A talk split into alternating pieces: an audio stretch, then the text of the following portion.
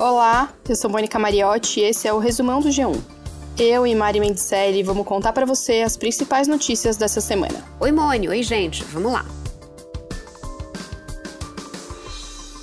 Vamos começar com uma notícia que dá esperança pra gente. O governo federal divulgou nesta sexta-feira a assinatura de contratos com as farmacêuticas Pfizer e Janssen.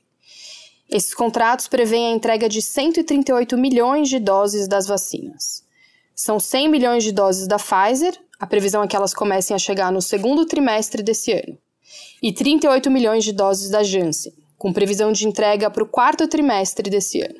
Em São Paulo, começou nesta sexta-feira, em todo o estado, mais uma etapa da vacinação contra a Covid-19. Agora é a vez de imunizar idosos com 72, 73 e 74 anos. A previsão era vacinar esse grupo a partir do dia 22 de março, mas o governo antecipou o calendário. O governo também anunciou que idosos de 69 a 71 anos vão ser vacinados a partir do dia 27 de março. Em todo o país, são quase 11 milhões de pessoas vacinadas. Nessa sexta, o Brasil completou duas semanas como o país com mais mortes diárias por Covid no mundo. Os números são do Our World in Data. O Brasil ultrapassou os Estados Unidos no dia 5 de março, uma sexta, quando registrou 1.800 novos óbitos. Naquele dia, foram 1.763 novas mortes nos Estados Unidos e desde então a diferença só aumentou.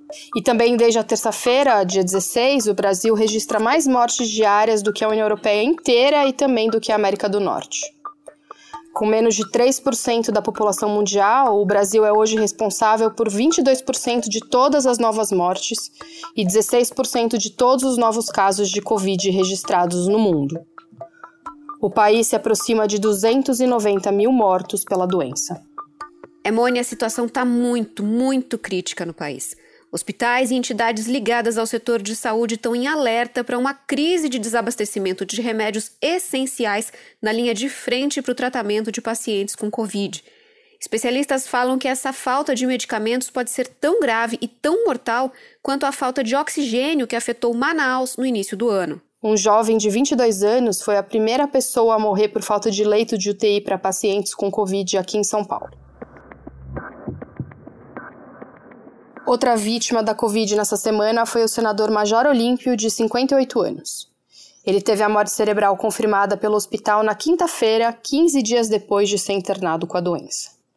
O parlamentar do PSL de São Paulo foi o terceiro do Senado a perder a vida para o coronavírus. Nascido em Presidente Venceslau, no interior de São Paulo, Major Olímpio também foi deputado federal e estadual, além de vereador na capital paulista. Antes de entrar na política, ele foi policial militar por 29 anos. O senador deixa a mulher e dois filhos. E voltando a falar de São Paulo, Mônia, a cidade vai ter um mega feriado de 10 dias a partir de 26 de março. A prefeitura antecipou cinco feriados deste ano e de 2022, tudo para tentar aumentar o isolamento e evitar a circulação de pessoas. Já no Rio, o prefeito Eduardo Paes disse que avalia um fechamento completo após a alta no número de pacientes internados em UTIs com Covid-19. O Comitê Científico da Prefeitura do Rio vai se reunir na próxima segunda-feira. O cardiologista Marcelo Queiroga é o novo ministro da Saúde, o quarto do governo Bolsonaro desde quando a pandemia começou. Ele aceitou o convite na noite da segunda-feira, depois de uma reunião com Bolsonaro, que fracassou ao tentar a médica Ludmila Rajar para a vaga. Ludmila recusou o convite, alegando falta de convergência técnica com o presidente. Antes de Pazuello, os médicos Nelson Teich e Luiz Henrique Mandetta foram ministros. Nascido em João Pessoa, na Paraíba, Queiroga é presidente da Sociedade Brasileira de Cardiologia e tinha sido indicado em dezembro por Bolsonaro para ser um dos diretores da Agência Nacional de Saúde Suplementar. E depois de polêmica na Europa, a Agência de Medicamentos da União Europeia afirmou que a vacina de Oxford é segura e eficaz no combate ao coronavírus. Essa afirmação foi feita depois da análise da suspeita de casos de formação de coágulo em pacientes imunizados. O órgão apresentou o resultado da análise de alguns casos de trombose em idosos e reforçou que não há indícios de relação com o imunizante. A agência reguladora disse ainda que vai continuar a acompanhar a vacinação em todo o continente. A vacina Oxford AstraZeneca é uma das aplicadas no Brasil. Por aqui, a Anvisa também apontou a falta de evidências que mostrem relação entre o uso da vacina e casos de trombose e embolia pulmonar. Com todo o agravamento da pandemia, o governo mandou para o Congresso as medidas provisórias para uma nova rodada do auxílio emergencial. Vão ser quatro parcelas a partir do mês que vem, com os valores entre 150 e 375 reais, dependendo do perfil da pessoa que for receber. O governo diz que mais de 45 milhões de famílias vão ser beneficiadas, mas limitado a uma pessoa por família. Todos os detalhes estão no G1. E falando ainda de economia, Mari, com uma subida generalizada de preços, o Banco Central subiu a taxa básica de juros de 2 para 2,75%. Essa taxa básica é conhecida como Selic e teve o primeiro aumento em seis anos.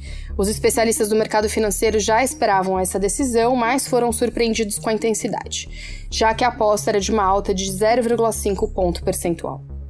Para eles, essa elevação está relacionada com a disparada do preço dos alimentos, dos combustíveis e do dólar, além do ritmo lento da vacinação e da elevação dos gastos do governo. Nos Estados Unidos, o Fed, o Banco Central de lá, manteve a taxa de juros estável entre 0 e 0,25% e apontou que a economia tem dado sinais de melhora. E o Ministério da Economia indicou um funcionário de carreira para assumir a presidência do Banco do Brasil depois do pedido de renúncia de André Brandão. Fausto de Andrade é diretor de consórcios do banco. A troca acontece depois que o presidente Bolsonaro ficou insatisfeito com a decisão de André Brandão de fechar agências e abrir um plano de demissão voluntária em janeiro. Segundo a jornalista Ana Flor, que é colunista do G1, Bolsonaro queria no comando do banco uma pessoa que pense mais no social.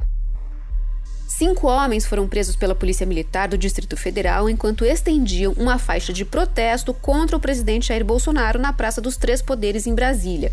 Segundo a PM, o grupo foi detido acusado de infringir a Lei de Segurança Nacional ao divulgar a suástica associada ao presidente da República.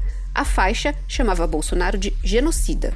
E falando ainda de críticas ao presidente, uma liminar na Justiça do Rio de Janeiro suspendeu a investigação da Delegacia de Repressão aos Crimes de Informática contra o youtuber Felipe Neto, que também chamou o presidente de genocida.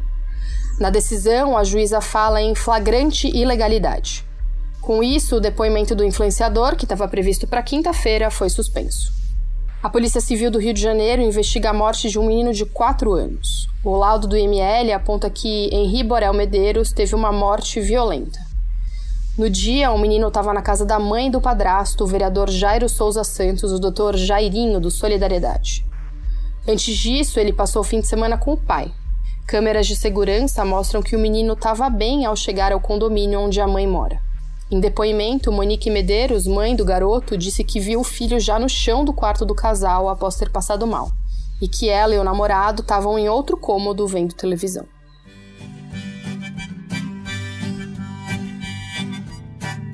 Elliot Page, ator do filme Juno e da série The Umbrella Academy, é o primeiro homem trans na capa da revista Time. A revista é a principal dos Estados Unidos. Na chamada de capa da revista, Elliot fala: Sou completamente quem sou. Mas acabou.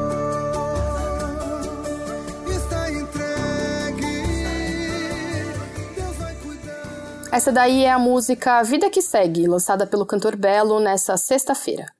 É a primeira música do Belo desde que ele foi preso por fazer um show no Complexo da Maré, no Rio, apesar da proibição por causa da pandemia. O título soa como uma referência à prisão, mas a letra, na verdade, fala sobre o término de um relacionamento longo. Em entrevista ao G1, o Belo disse que a música já estava gravada e tudo não passa de coincidência. Mas, segundo o cantor, ela não deixa de ser uma mensagem positiva para o público depois da prisão dele. E escuta esse caso de amor de mãe. Uma brincadeira feita por um filho rendeu uma bonita homenagem. A Adriana Fonseca é comerciante e mora no Espírito Santo. Um dos filhos dela é o Bruno, que mora no Rio de Janeiro. Numa visita do filho, a Adriana disse que estava precisando pintar a casa e pediu uma sugestão para ele. O Bruno é gay. Ele brincou dizendo que ela devia usar as cores da bandeira LGBTQIA. O Bruno voltou para o Rio e dias depois começou a receber as fotos da casa da mãe, com as paredes coloridas parecendo um arco-íris, com as cores da bandeira. A casa virou até ponto turístico na cidade de Anchieta. O Bruno disse que a mãe teve um ato de coragem e de amor. Nada como uma história dessa para aquecer o coração nessa sexta, né? Esse foi o Resumão, podcast semanal do G1. Se você curte esse podcast, segue a gente no seu agregador de áudio favorito. Esse programa foi feito por nós e pelo Thiago Kazuruski. É isso aí, gente. Beijo para todo mundo e se cuidem, hein? Até mais. Beijos, se cuidem, usem máscara, fiquem em casa. Tchau.